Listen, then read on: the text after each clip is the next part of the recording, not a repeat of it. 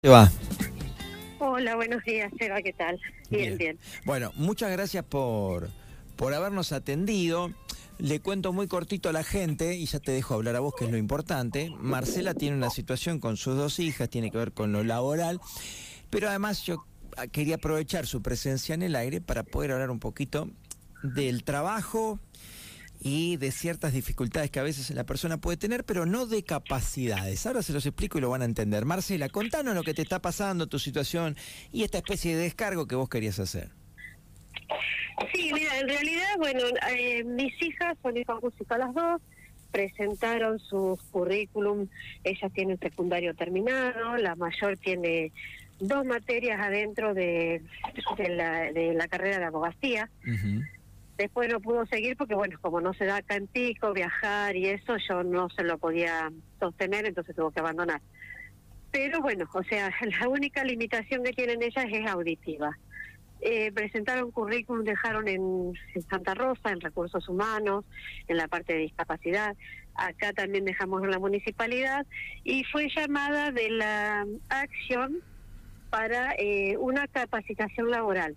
Si bien sabíamos que era por seis meses con opción a renovarse a, eh, otros seis meses más, o sea, estábamos conscientes que ella iba a trabajar seis meses. Bien. Era una capacitación por seis meses. Está bien, esa parte estaba clara, está bien. Exactamente, la cual eh, es relimitada porque el programa que tienen de capacitación parece que estuvieran burlando de los chicos, porque está hecha como para chicos, eh, como para discapacidades que pueden hacer lo mínimo.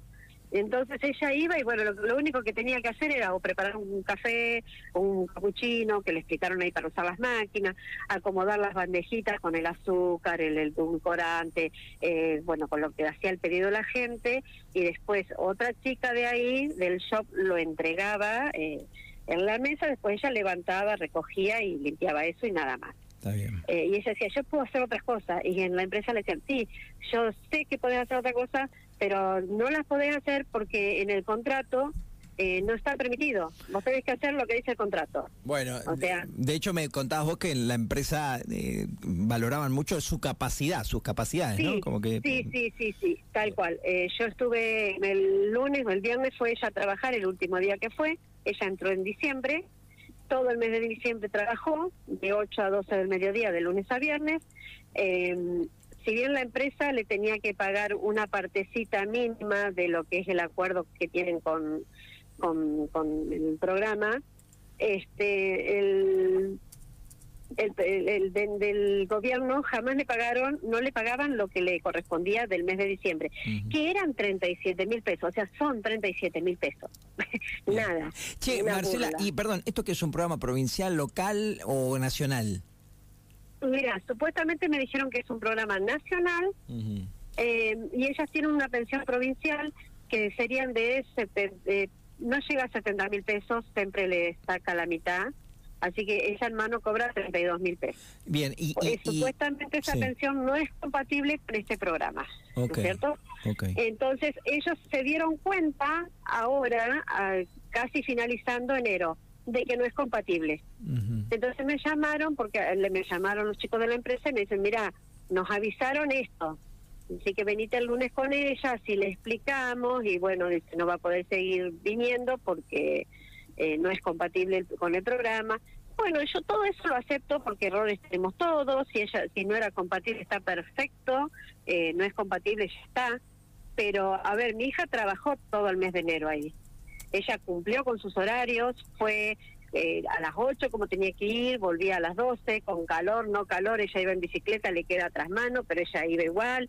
Eh, o sea, cumplió con todas las expectativas, de hecho los chicos le dijeron si precisan carta de recomendación, ellos encantadísimos en dársela porque es una chica dice que no la podés tener quieta, que siempre quería hacer más, eh, todo lo, mejor con la empresa, pero el mes de enero el gobierno no se lo va a pagar El Estado, lo que le corresponde pagar al Estado, no se lo va a pagar porque fue una equivocación. Bueno, ¿y con quién puedes hablar? ¿Qué nexo tenés, eh, Marcela, de, de, Nación, en este caso, como para que eso se cumpla? ¿A dónde hay que ir? Porque desconozco, yo llamé a Santa Rosa, no. Yo llamé a Santa O sea, primero hablé acá a Recursos Humanos de, de acá de Pico, donde yo ya habíamos llevado currículum, y me dijeron que ellos no tenían nada que ver con eso.